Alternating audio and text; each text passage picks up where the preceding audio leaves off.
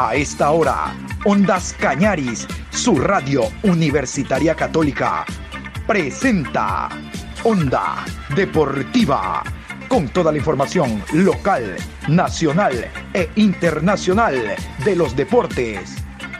Comenzamos. Sabes mi amor, pórtate bien, no debes llorar, ya sabes por qué. Santa Claus llegó a la ciudad. Todo lo ve, sigue los pasos, estés donde estés. Santa Claus llegó a la ciudad. Te observa cuando duermes, te mira al despertar. No intentes ocultarte de él, pues siempre te verá. Él sabe de ti, él sabe de mí, él lo sabe todo. Intentes huir, Santa Claus llegó a la ciudad. Iniciamos con la mejor información en Onda Deportiva. Hola, ¿qué tal? Buenos días, ¿cómo están? Saludos cordiales, bienvenidos a la programación Onda Deportiva a través de Ondas Cañaris. Hoy viernes 23 de diciembre, a dos días tan solo de la Navidad. Hoy programa 1113 a lo largo de este día. Dos días nada más para que llegue Papá Noel y te dé la bolsa. La bolsa de juguetes, la bolsa de regalos mal pensado. Oigan, hoy tenemos un programa cargado, cargado de información.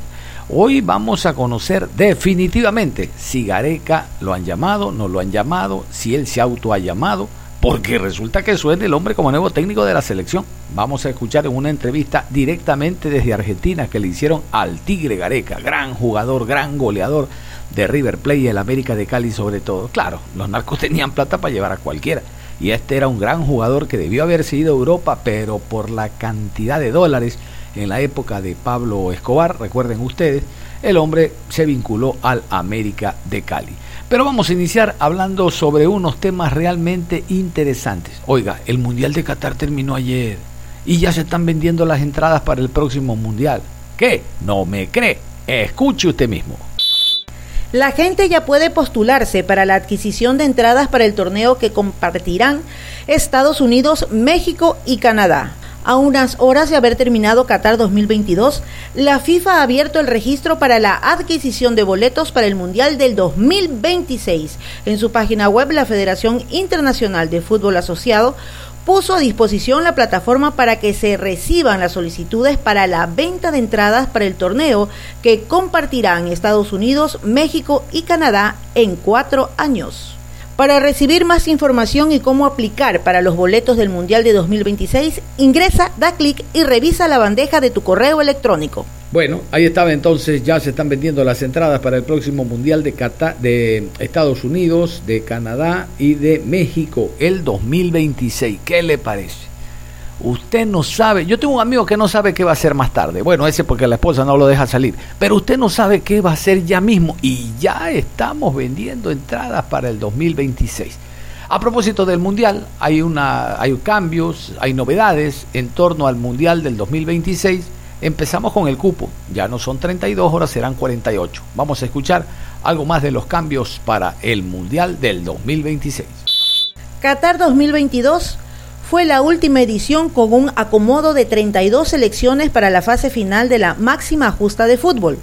México, Estados Unidos y Canadá ya tienen a sus 16 sedes para el Mundial 2026, torneo que contará por primera vez con 48 selecciones clasificadas para la última etapa, por lo que Qatar 2022 despedirá el formato de 32 invitados.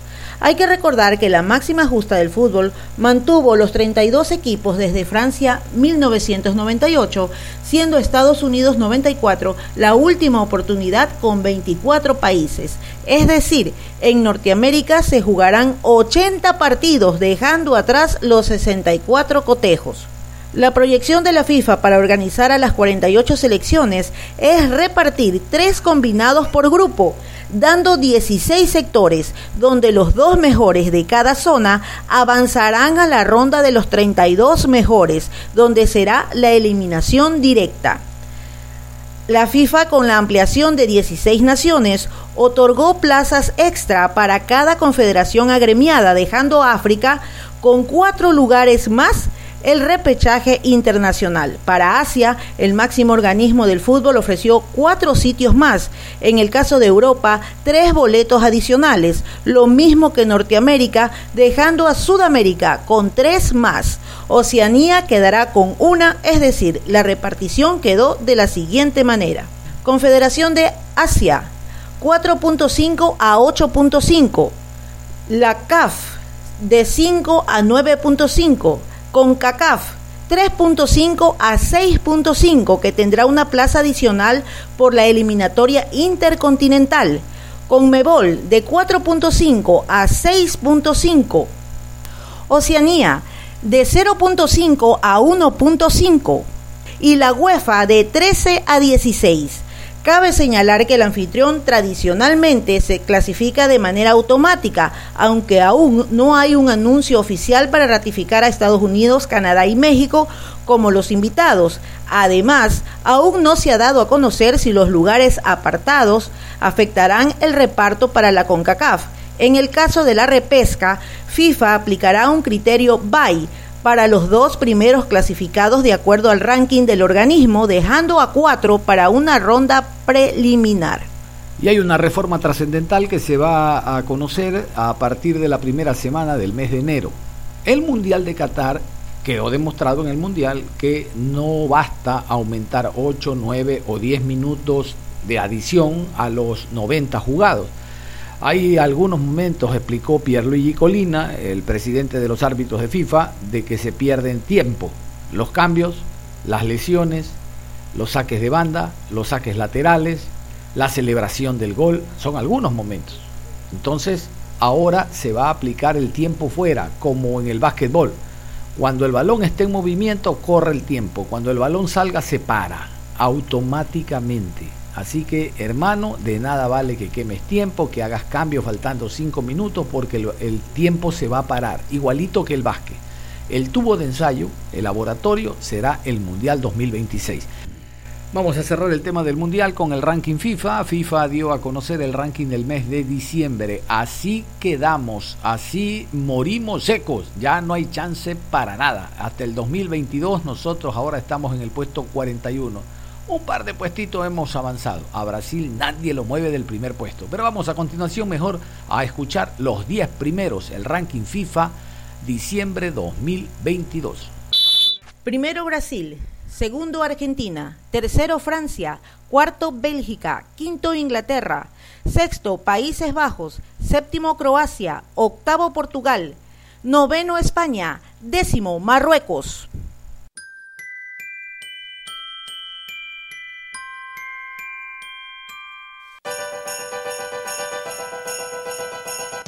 Llegó la temporada más hermosa del año, cuando podemos más que nunca demostrar nuestra solidaridad y amor por los demás.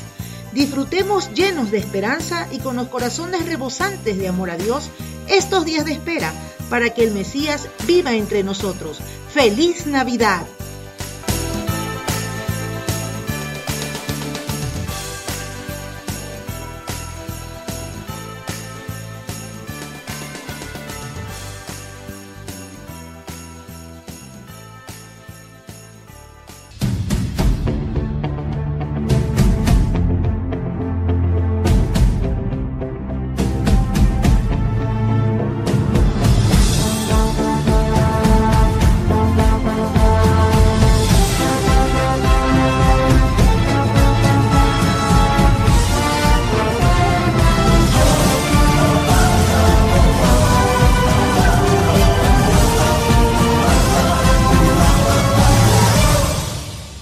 En esta semana se llevó a cabo el sorteo de Copa Libertadores de América, primera fase donde está el conjunto del Nacional que será visitante ante el Nacional de Potosí allá en Bolivia.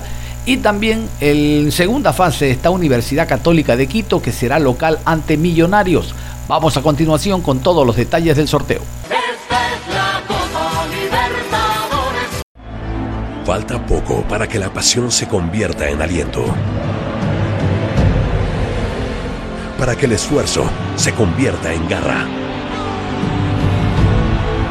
Para que los goles se vuelvan históricos. Y para que la historia se convierta en leyenda. la gloria se volverá gloria eterna. A partir de febrero, vive todos los partidos de la Conmebol Libertadores 2023. Conmebol Libertadores, la gloria eterna.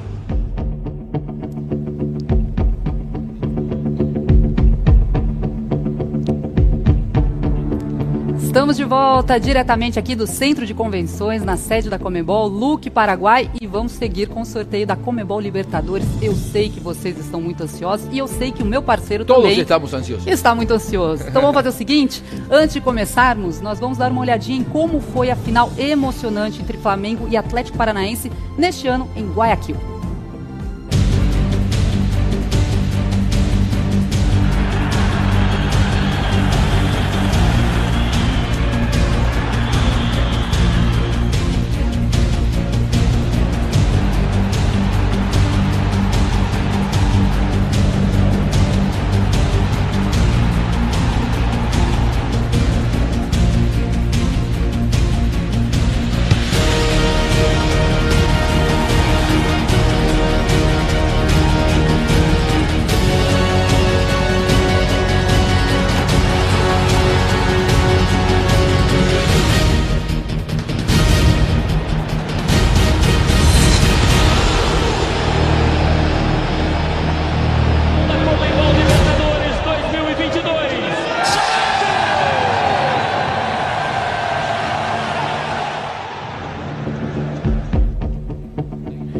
Vino la tercera nomás para, para Flamengo. Felicidades para los flamenguistas, eh, con un Gabigol que sigue haciendo goles en las finales.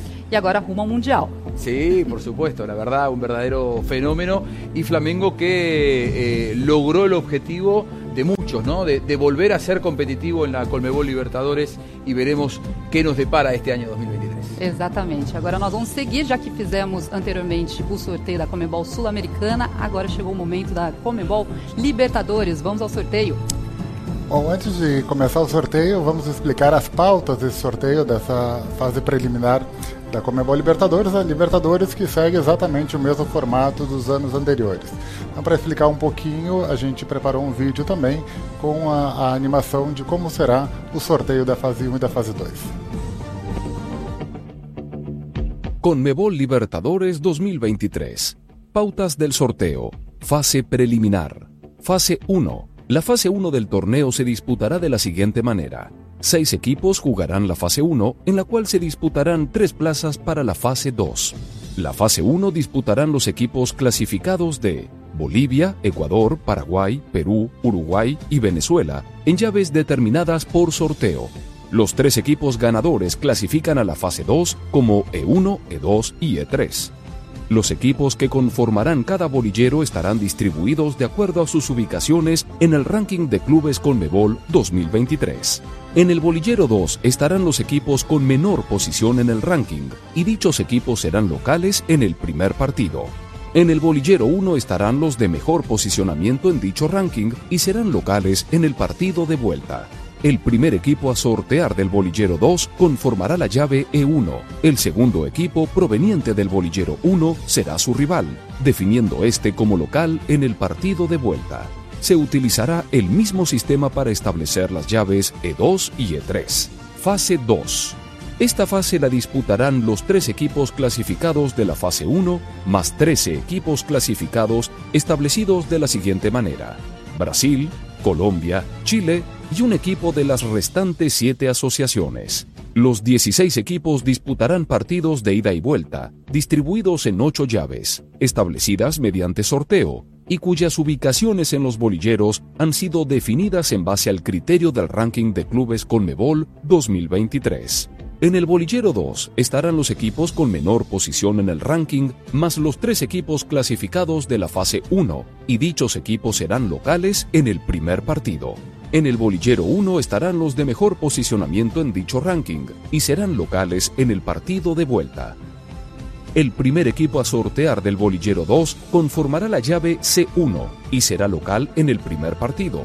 El segundo equipo a sortear del bolillero 1 será su rival, definiendo este como local en el partido de vuelta. Se utilizará el mismo sistema para establecer las demás llaves. Los ganadores de estas llaves clasificarán para la fase 3, los que tendrán por nombre C1, C2, C3, C4, C5, C6, C7 y C8.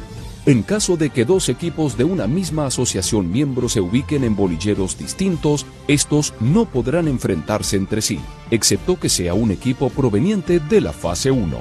En caso de que el sorteo así lo determine y para evitar que se crucen en la misma llave, el último equipo sorteado pasará a integrar la siguiente línea, sorteándose nuevamente el rival para el primer equipo.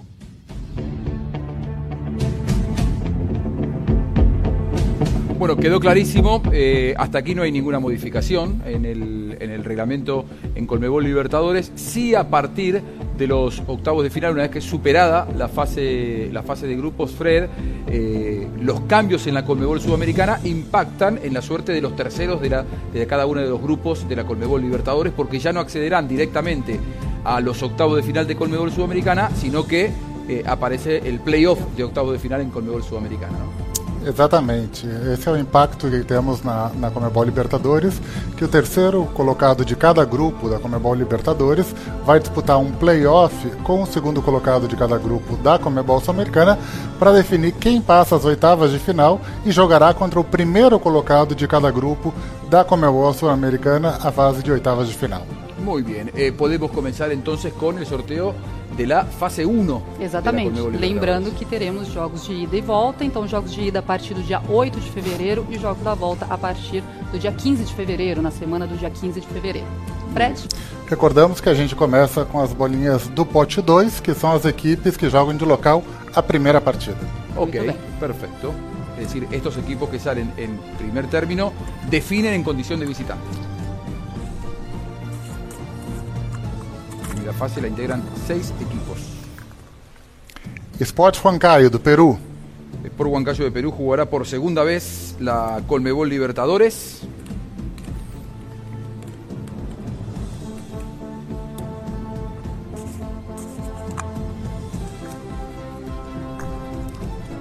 Nacional, do Paraguai. Que a sua última participação foi na Comebol Libertadores de 2019, está de volta em 2023 e vai jogar esse primeiro jogo com a condição de local. Nacional de Paraguay que fue finalista en 2014. Nacional Potosí, da Bolívia. Nacional Potosí de Bolivia entonces se clasificó por primera vez en su historia a la Colmebol Libertadores. Bienvenido, Nacional Potosí. Você que gosta de um estreante, A mí que me gusta que aparezcan equipos que estrenan, es verdad. Eu Nacional, do Equador. chegou à semifinal na Libertadores de 1985.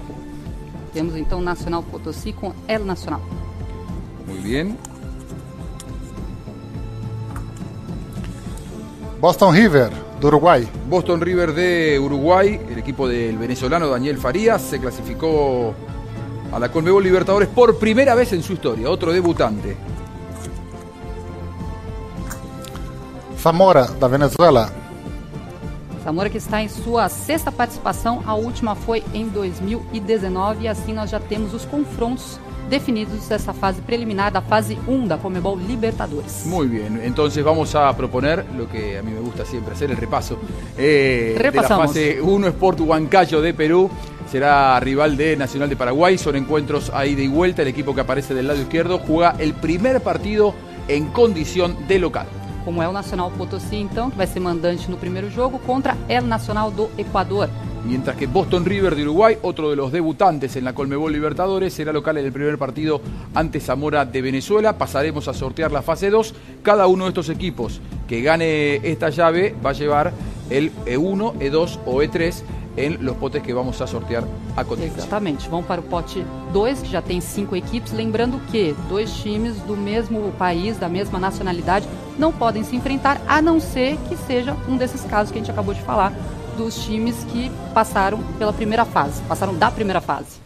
Muy bien, vamos entonces a comenzar ya con el sorteo de la fase 2 okay. de la Colmebol Libertadores. Começamos novamente com as bolinhas do pote 2, que são as equipes que são local no primeiro, no primeiro jogo. Muy bien.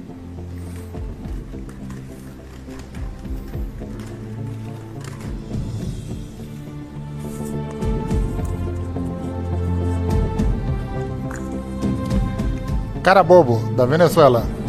Carabobo de Venezuela, cuarta participación en la Conmebol Libertadores. La última fue en 2020.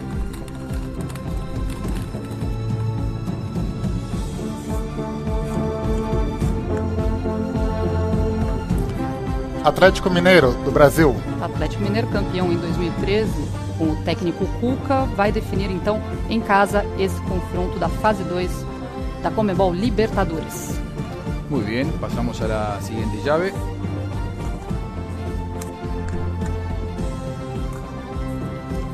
E1. E1 será el ganador del duelo entre Sport Huancayo y Nacional de Paraguay.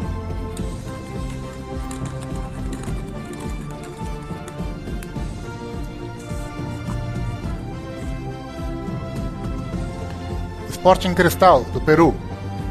Sporting Cristal foi vice-campeão em 1997. Vai definir em casa. Claro, ante Cruzeiro, aquel equipo dirigido por Paulo César Autori.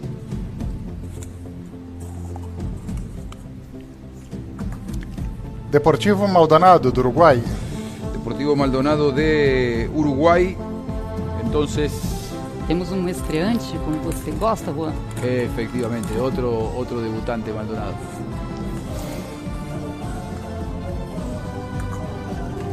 Fortaleza, do Brasil. Fortaleza que estreou na edição deste ano.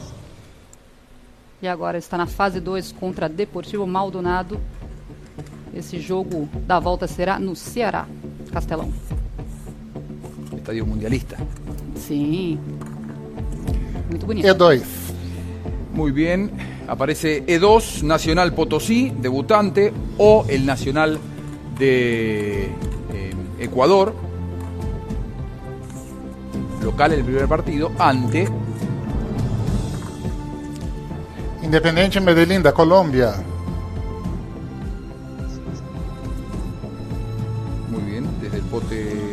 Entonces. Semifinalista da Comebol Libertadores 2003. Siguiente cruce. El quinto ya. Magallanes, de Chile. Magallanes de, de Chile, que llega desde el bolillero 2. Se clasificó por segunda vez a la Colmebol Libertadores luego de ganar la Copa Chile. Always Ready, da Bolívia. A equipe boliviana, então, que vai jogar esse jogo da volta, essa partida da volta em casa. Muy bien. Cuarta participación en Colmebol Libertadores para Always Ready.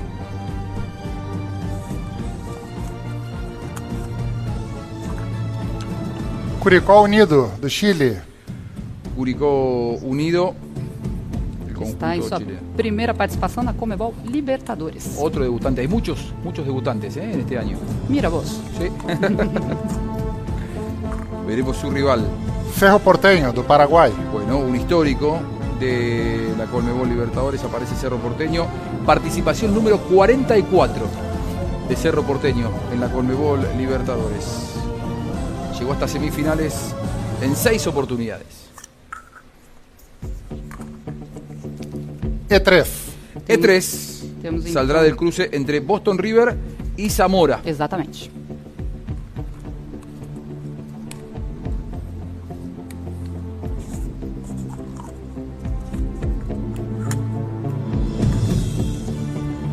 Huracan, da Argentina. Semifinalista em 1974. Claro, será su quinta participación en la Colmebol Libertadores.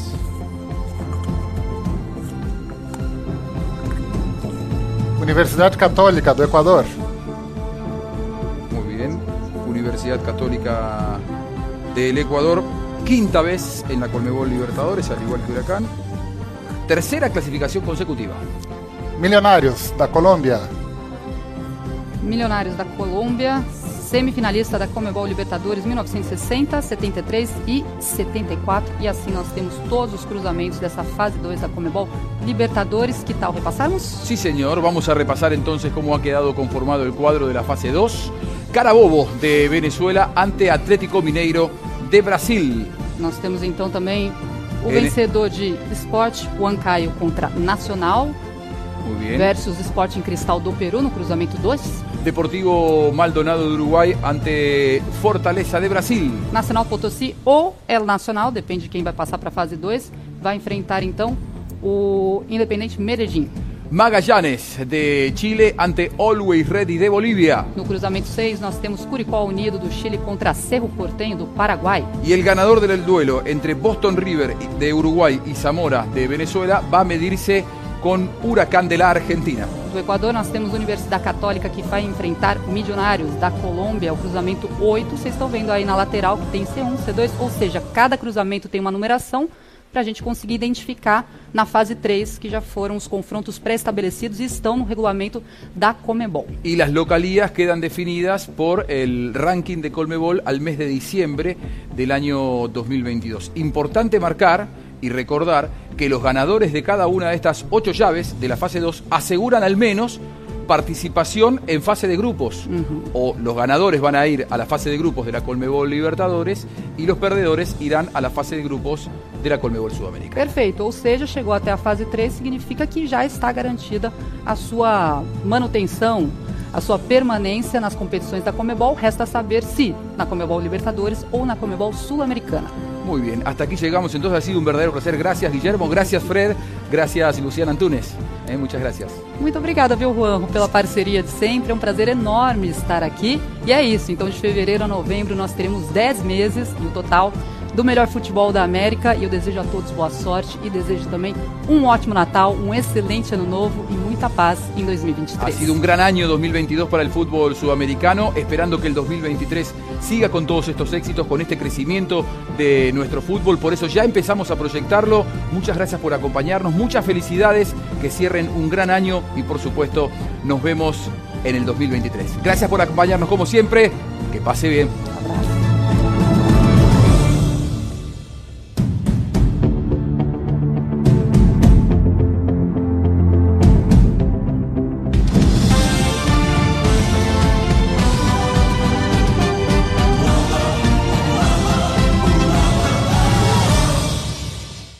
Enseguida volvemos con Onda Deportiva. Onda Deportiva. Regresamos con Onda Deportiva. Ya estamos de vuelta en Onda Deportiva. Y como habíamos indicado después de la pausa, íbamos a hablar en este tramo de la programación de Ricardo Gareca. Suena, suena fuerte Gareca. Ya saben ustedes, cuando el río suena es porque está sucio. Algo hay con Ricardo Gareca y la posibilidad. Yo quiero iniciar con esta nota, esta crónica que llega desde Argentina respecto a la posibilidad, la opción real y cierta de Gareca, posible técnico de la TRI. Escuchemos. El ciclo del técnico argentino Gustavo Alfaro al frente de la selección de Ecuador no se ha cerrado, aseguró su compatriota Ricardo Gareca, el Tigre, como es apodado. Considera que la tricolor seguirá bajo el mando del entrenador que lo llevó al Mundial de Qatar. El ex técnico de Vélez afirmó en una entrevista en un medio digital y recogida por el canal TIC Sport que según su criterio el ciclo de Alfaro al frente de la selección de Ecuador tiene más capítulos, por lo tanto no se puede anticipar un cambio en el timón del cuadro ecuatoriano.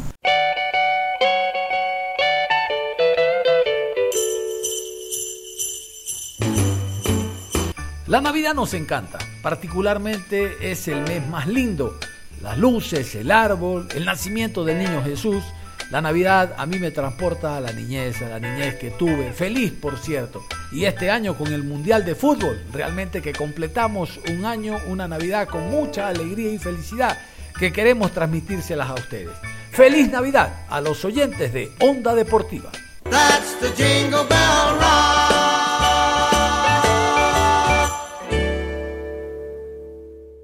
A propósito del tema, vamos a continuación a escuchar la nota íntegramente que nos llega desde Argentina sobre esta opción, la posibilidad de que el Tigre sea ecuatoriano.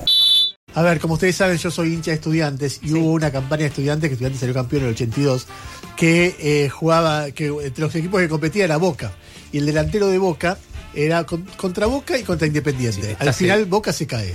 En el 82. Y el delantero que nos hacía goles de boca era el Tigre Gareca, Ricardo Gareca, que yo me acuerdo que Víctor Hugo decía alto, rubio y con un zapato Sí. negro, un gol que le hizo estudiantes en el 82. Eh, el Tigre Gareca fue un gran jugador argentino, gran jugador, un- uno de esos goleadores espectaculares, que se transformó después en un gran técnico. Fue hasta hace poco un el técnico de la selección de Perú, un técnico además que fue, nada, llevó a Perú a los niveles más altos que estuvo, es adorado en Perú. Y tenemos el lujo, la verdad, el privilegio enorme de recibirlo en, nuestro programa ahora. Ay, justo se cortó. Este, No le gustan los elogios, es un hombre Sí, que no le gustan los que no. elogios, el tigre.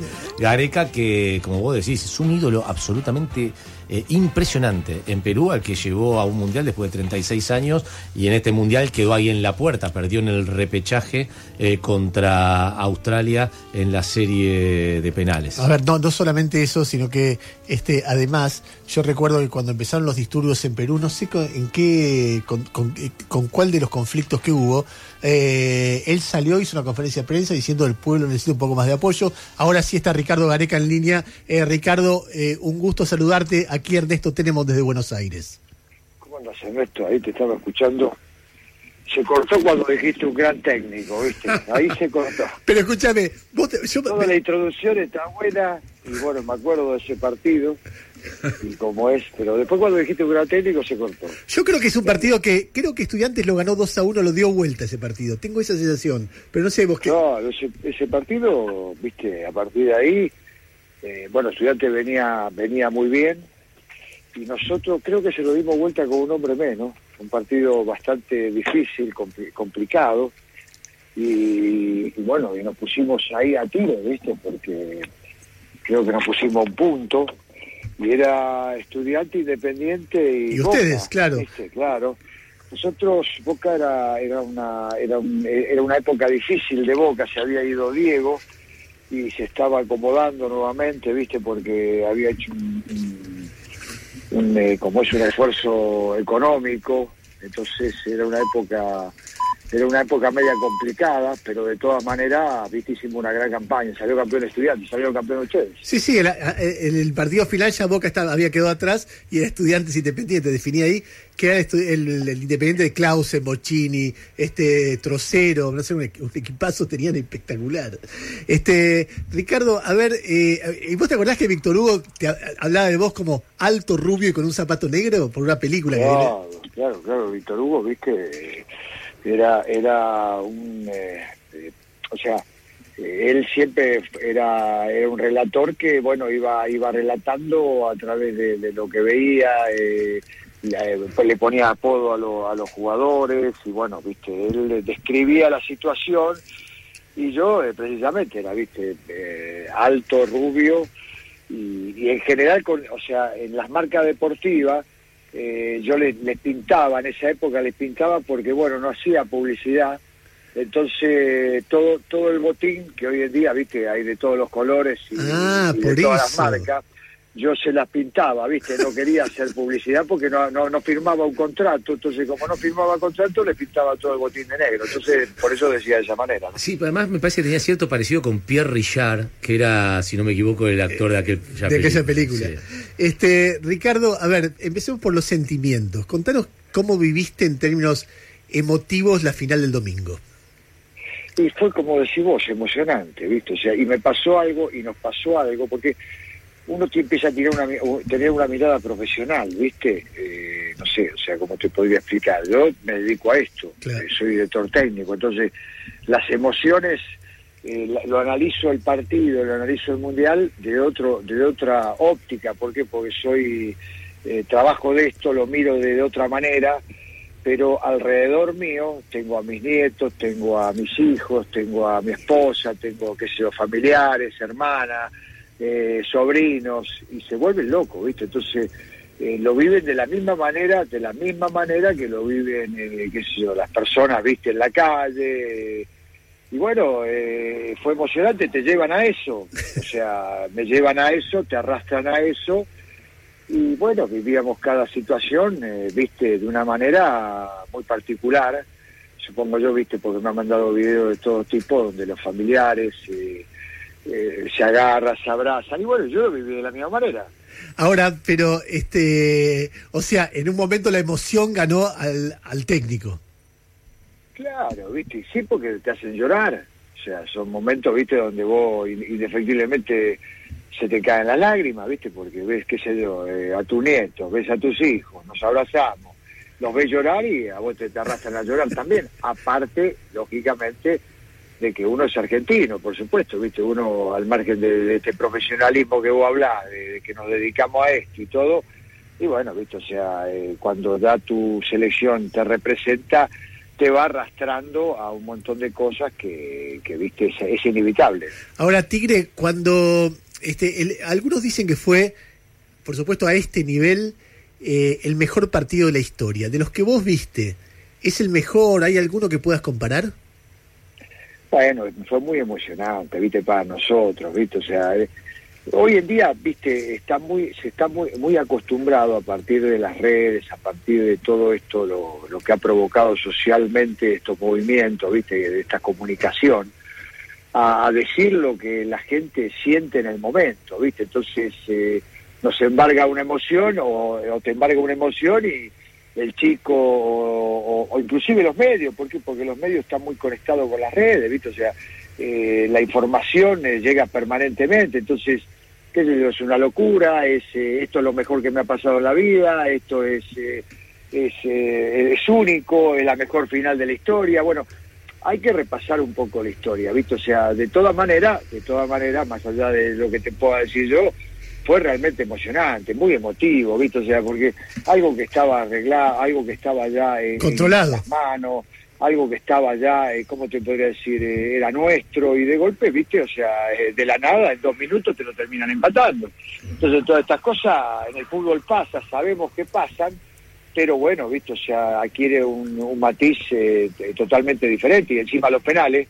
Entonces, imagínate vos que. No, no, y la tajada del Dibu, la tajada del Dibu en el último segundo, es increíble, ¿no? No, no, no, lo de este muchacho, la verdad, la- yo te digo una cosa, los de estos muchachos fueron increíbles, reivindicaron el fútbol sudamericano, el fútbol sudamericano, yo te digo, estaba muy bajoneado, eh, a raíz, a raíz de innumerables, podemos yo, que no, no es el, el caso en estos momentos, el caso en estos momentos es disfrutar, el caso en estos momentos es que puedan compartir la gente con, eh, con estos muchachos que fueron sensacionales en todo aspecto, que son héroes, pero, eh, viste, est- estos muchachos reivindicaron el fútbol sudamericano, le demostraron a todo el mundo que el fútbol sudamericano y que se juega, que tiene una particularidad eh, y que, que hay re- y que y que me parece a mí, por supuesto que cuando uno habla no tiene la verdad, me parece a mí que hay que eh, cada cada país, cada continente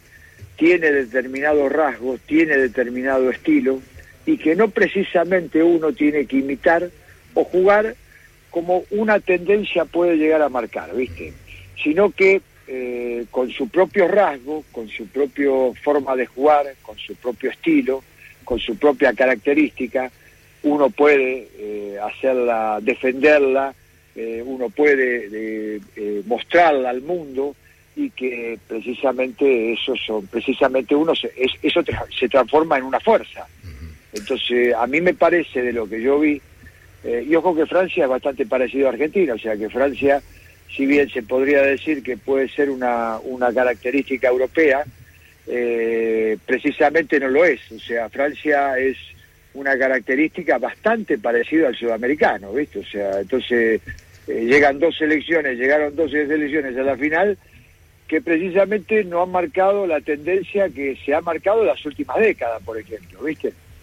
Ricardo, ¿cómo te va? Gustavo Gravia te saluda. Te voy a hacer dos consultas. ¿Cómo te va? Eh, una táctica y una personal. La táctica tiene que ver con lo que cuenta Scaloni en la conferencia de prensa, que él le da al equipo a los jugadores una hora y media antes, y Di María se entera de que va a jugar por izquierda una hora y media antes. Eh, uno suponía, eh, nace porque después no hubo repreguntas sobre eso, que eso debería haber estado ensayado en alguno de los entrenamientos cerrados para la prensa, pero bueno, es una incógnita que, que- vamos a mantener hasta que vuelva a hablar el técnico. ¿Es bueno o es malo que los jugadores no tengan idea quién juega o quién no juega? Taliafico contó lo mismo, que él se entera también, una hora y media antes, que él pensaba que jugaba Cuña, y que se enteran una hora y media antes que van a jugar. Eh, ¿Y por qué un técnico hace eso? Esa es la pregunta táctica primero. Bueno, los estados de ánimo son fundamentales, ¿viste? Vas ganando, venís ganando, venís perdiendo. Entonces todo adquiere una dimensión diferente. Entonces, ¿viste? Lo- nosotros, los técnicos, eh, depende cómo vamos llevando la conducción del grupo. eh, bueno, ¿viste? O sea, si la cosa viene mal, eh, porque, ¿viste? No venimos obteniendo resultados, todo lo que genere duda no es bueno.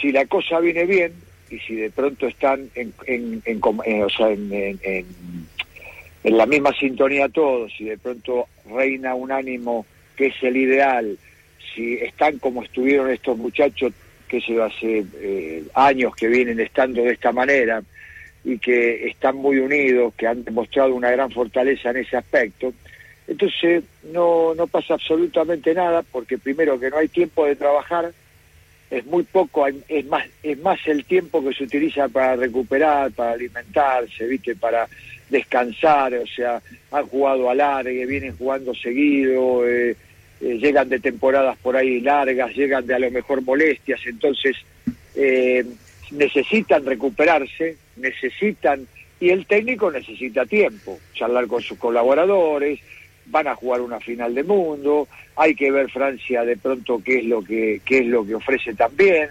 entonces bueno, visto, o sea, lo lleva, lo lleva a, a- a un, a un- a un determinado momento en la cual eh, bueno, eh, viste, o sea, prefiere esperar hasta último momento y no es malo, no es malo porque el ambiente ya está hecho, el ambiente está formado, los muchachos ya, viste, saben que saben cómo es el técnico, lo conocen como el técnico. Y si el técnico lo hace es porque realmente algo está pasando, no Bien. porque él quiera o no porque quiera fomentar una duda, sino porque, viste, realmente él lo necesita. Ta, y ahora te hago la pregunta desde el lugar personal. Digamos, siempre hay momentos en, en- en un equipo, en una selección, que si no se produce eso, después no se produce lo otro. Vos participaste de uno de esos momentos, porque yo recuerdo, eh, corregime si mi memoria me falla, el partido de las eliminatorias contra Perú, que nos estábamos quedando afuera, eliminatoria para el Mundial 86, y si bien todos hablan de la guapiada de pasarela, el que la mete adentro del arco sos vos. Eh, eh, ¿Cómo te queda a vos marcado ese momento? Porque sin ese gol no había Mundial 86. Eh, ¿Cómo te queda vos marcado ese momento y cómo después de hacer semejante gol que te mete en el Mundial 86, cómo te queda vos marcado que no terminás yendo al Mundial?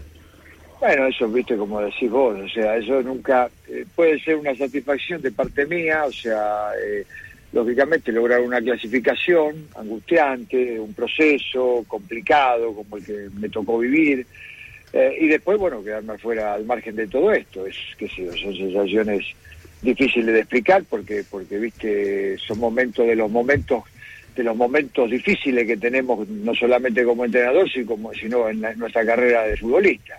Eh, son esas frustraciones que te quedan para el resto de tu vida, porque estuviste tan cerca, estuviste tan, eh, tan al, al- al alcance de la mano.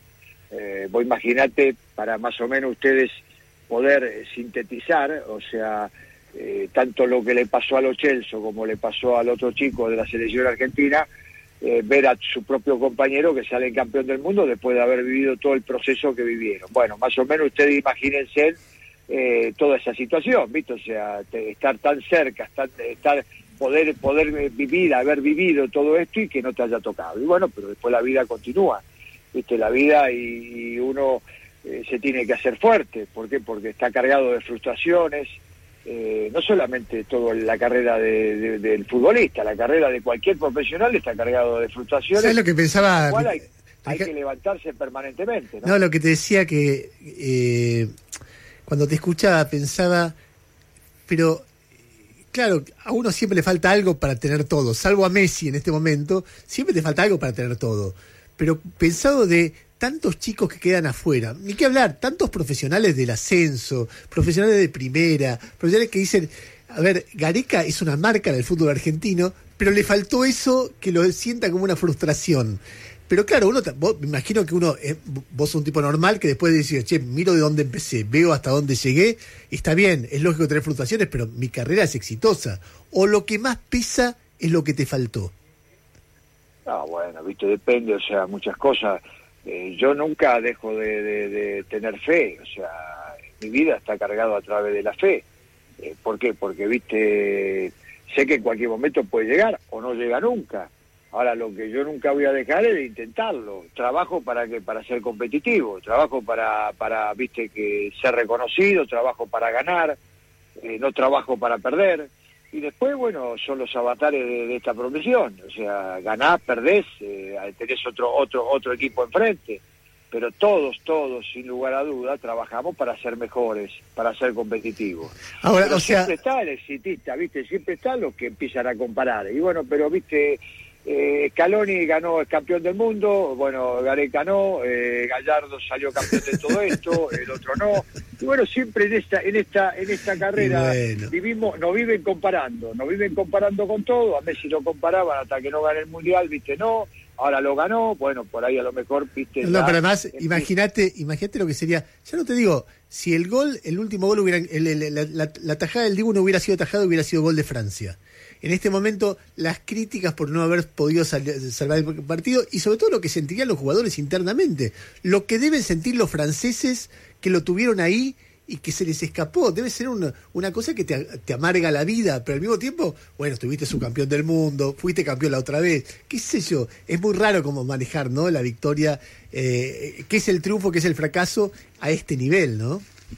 Pero hay un cómo también, ¿viste? O sea, entonces eh, vos agarrás a decir, yo no estoy, estoy seguro de que más allá de que si eh, Argentina le hubiese perdido o la, la última jugada, como decís vos, de Francia, no la tapaba Martínez, ¿viste? Eh, la gente lo hubiese recibido espectacular también. ¿Por qué? Porque hubo un cómo, o sea, vimos dentro del campo de juego, vos ves dentro del campo de juego, te sentís identificado, los muchachos dejaban la vida, eh, una actitud eh, sobresaliente. Entonces después las cosas se pueden dar, puede haber yerros, puede haber equivocaciones, puede haber, viste, el otro, la otra, la otra selección es del mismo nivel. Entonces puede haber todas estos, estas consecuencias que uno ve, pero viste, el cómo, eh, la gente lo termina reconociendo, el periodismo te lo termina reconociendo, va a haber siempre a quien nunca conformás. Esto es una realidad. Nosotros, viste, tenemos que saber que va a haber gente y la crítica no es mala. La crítica es buena, ¿viste? La crítica nos hace también tener los pies sobre la tierra y decir, bueno, eh, ¿viste? O sea, hay que seguir trabajando, hay que seguir trabajando porque, ¿viste? Eh, forma parte del crecimiento, la crítica, ¿viste? Ah, por ahí a lo mejor, ¿viste? Lo que uno puede descartar o uno no le da bola es cuando, ¿viste? Que se, hay mala intención, uno a veces percibe eh, una crítica de mala intención, pero Sí, en esa- general las críticas nos hacen reacc- reaccionar, ¿viste? Eh, Jairo. Eh, Ricardo, ¿qué tal? Buen día. En el 2018, cuando este, termina el Mundial de Rusia, eh, ¿hubo algún sondeo para que vos dirigieras la selección argentina? Porque a vos se te No, terminaba el contrato no, en Perú, nunca. ¿no? No, nunca. Más es, la, es más la expectativa que me genere yo que de pronto, viste, lo que, eh, ¿me entendés? O sea, pudo haber de acercamiento o algo por el estilo. O sea, yo me generé más expectativa de la que por ahí me tenía que generar. Entonces, eso fue lo que ocurrió. Es falso eso de que hay ofertas y se lo rechaza. O sea, nunca nadie, nunca vos rechazarías la selección argentina. No, bueno, viste, o sea, rechazaría. Depende, depende de lo que me hablen, depende cuando me sienta hablar y depende de lo que ellos consideren. Yo creo, viste, como argentino, que es un honor. Entonces, pero si hay condicionamientos o si, viste, cuando se sientan a hablar uno, viste, te empiezan a, a explicar y decir, mire, usted, pero tiene que trabajar de esta manera o, bueno, viste, si empieza a haber condicionamiento, lo más probable es que por más que sea argentino, diga que no, viste, o sea, en la medida que yo tenga las condiciones, viste, laborales, ideales para poder desarrollar un trabajo, no hay no, no hay honor más grande que dirigir a, a tu propio país. ¿Y qué mirada tenés de Scaloni, pensando que tiene 44 años, que no dirigió ningún otro club y que termina dirigiendo una selección, algo que vos también hiciste en Perú después de todo otro recorrido? ¿Qué terminás viendo de su trabajo? Bueno, han hecho un trabajo sensacional, ¿viste? O sea, y esto habla un poco de que más allá de la experiencia y todo, se, se convive todo, se convive el técnico, así como el, así como Argentina sale campeón del mundo con Julián Álvarez, viste que tiene y, y Le- y Enzo Fernández que tienen hicieron su propia experiencia en el mundial eh, y al, al lado lo tenían a Messi, viste que era la figura preponderante y a Di María, viste que eran dos eh, dos veteranos de, de- cantidad de mundiales convive, conviven de la misma manera técnico de experiencia con técnico que recién comienza. Y eso no significa que el técnico que recién comienza, viste, logre lo que logra Scaloni, y el técnico de experiencia no, eh, o sea, no pueda, no pueda realizar lo mismo. O sea, eh, es el momento oportuno, es el momento donde de pronto se dieron todo. Allá en Perú, por ejemplo, cuando clasificamos al Mundial, eh, decían, se alinearon todos los planetas como para que Perú eh, clasificara. Y es verdad, hay momentos que uno se alinea todo, y yo creo que Argentina se dio todo, se alineó todo como para que de pronto, viste, Argentina saliera campeón del mundo. Era como era como palpable, era como todo, cada uno de nosotros y este movimiento de Argentina que hubo, de argentinos allá en Doha, esta, este movimiento periodístico que hubo, era porque todos nosotros, todo el argentino, palpaba y sentía, tenía una intuición de que este podía ser el, el Mundial de Argentina, que este podía ser el Mundial de Messi, que había muchas cosas que coincidían, entonces todo eso, lógicamente, es una energía que uno palpa, uno muchas veces, viste, a mí me ha tocado cuando, qué sé yo, eh, arrancábamos un campeonato y en determinado momento yo le decía a mis colaboradores, el equipo está para campeón, el equipo está para lograr algo. ¿Por qué? Porque empieza a transitar una energía que te das cuenta y el grupo está tan, tan fuerte que te das cuenta que se puede lograr eso. Entonces, viste, eh, no pasa por la- una cuestión de edad, eh, pasa por capacidad, que sin lugar a duda el cuerpo técnico la ha mostrado, y, y después, bueno, pasa porque, viste, también hay un grupo que está creciendo y que, y que bueno, que ha logrado lo que ha logrado, pero sin lugar a duda han hecho un trabajo excelente.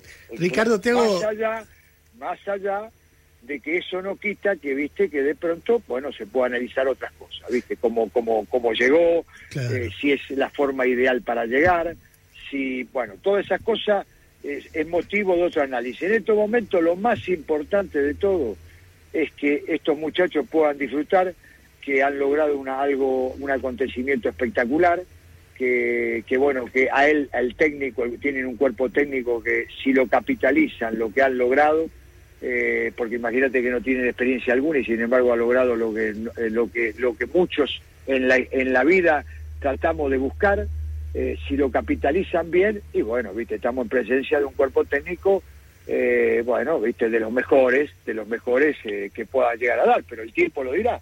Ricardo, Ya están hago, en la historia grande, ¿no? Ya están en la historia grande, nadie se lo saca, ¿no? te hago una última pregunta. Vos eh, sos de los argentinos que eh, han dado vuelta por el mundo, o sea que puede ver al país con algo de perspectiva. Eh, acá siempre somos extremos, el mejor país del mundo, el peor país del mundo, etcétera. Que, que lo más brevemente posible, cuando vos hablas de Argentina, cuando ves Argentina eh, y lo comparás, co- ¿cómo lo definís? ¿Cómo, qué, sensación te produce eso? No, bueno, nosotros una raza ganadora. Eso, viste, el argentino se abre camino. Eso no lo tenés que, lo tenemos que considerar. Entonces, viste, el argentino es una mezcla, es una mezcla de todo. De, gente, viste, que ha venido acá, se ha instalado, extranjera, y que nos ha formado, ha- han hecho raíces. Y bueno, y nosotros, viste, somos genuinos de, de- interior, del interior, del norte. Entonces hay una mezcla, hay una mezcla eh, en la cual ha nacido esta raza competitiva, ganadora, porque fíjate que nosotros hemos, en todas las disciplinas de, de deportivas, desde yo, automovilismo, básquet, tenis, siempre vas a ver a un argentino exitoso, que ha marcado el rumbo. Entonces, somos una raza ganadora que, eh, viste, nos abrimos camino. Ahora, eso, eso eh, amerita que hacemos las cosas bien o que, no, lamentablemente creo yo que tenemos una clase política dirigencial en la cual hay que revisar y en la cual, viste, debe imperiosamente, más allá de lo ganador eh, que es el argentino, no lo direccionan, deben direccionarlo mejor. es una lástima que nosotros estemos en medio, en medio de gente que no tiene el- no tiene las cosas claras, ¿viste? Y cuando te hablo de la clase política, no te hablo de una clase política actual, no te hablo de una clase política, ¿viste? De, un partido político en especial, te hablo de una clase política en general, ¿viste? De toda de, de la historia, te hablo de una clase dirigencial eh, de, de la historia, ¿viste? Nosotros necesitamos tener buenos dirigentes, necesitamos tener buenos buenos políticos, ¿me entendés? Que nos sepan guiar. ¿Por qué? Porque el pueblo argentino y porque el argentino tiene todas las condiciones para abrirse y para ser una potencia en toda la disciplina deportiva, en todas las áreas profesionales, ¿viste? Entonces, ojalá que ojalá que Dios nos ilumine, ¿viste? Y que encuentren el camino o que encuentren los políticos ideales para para conducirnos de esa manera, para que no nos peleemos, para que, ¿viste? O sea, no haya grietas, para que nos demos cuenta que la Argentina es una sola y que los argentinos somos uno solo y, que en el deporte, viste, haya planificación. Eh, ¿Por qué? Porque, viste, haya buenos dirigentes, haya dirigentes, viste, que, que no se enquisten en el poder, que, que sepan que estos me lo prestaron un, un momento, bueno, y bueno, tomá vos, seguí, continúa. Vos, pero continuemos en la misma línea, que nos encarguemos, y que nos encarguemos todos, que lo obliguemos todo a que continúe en la misma línea, viste, de crecimiento. No, viste, para, para que nos favorezca una determinada eh, fracción o que nos determinada a, a, un, a mi amigo o que, o que, viste, no, yo creo que nos merecemos otra cosa más, otra cosa diferente porque nosotros somos muy buenos, somos, somos una raza ganadora y esa raza ganadora necesita de gente realmente competitiva y capaz. Se acabó el tiempo en Onda Deportiva. Cerramos la programación deportiva a esta hora con la música navideña que caracteriza este mes de diciembre. Nos reencontramos en cualquier momento. Un abrazo.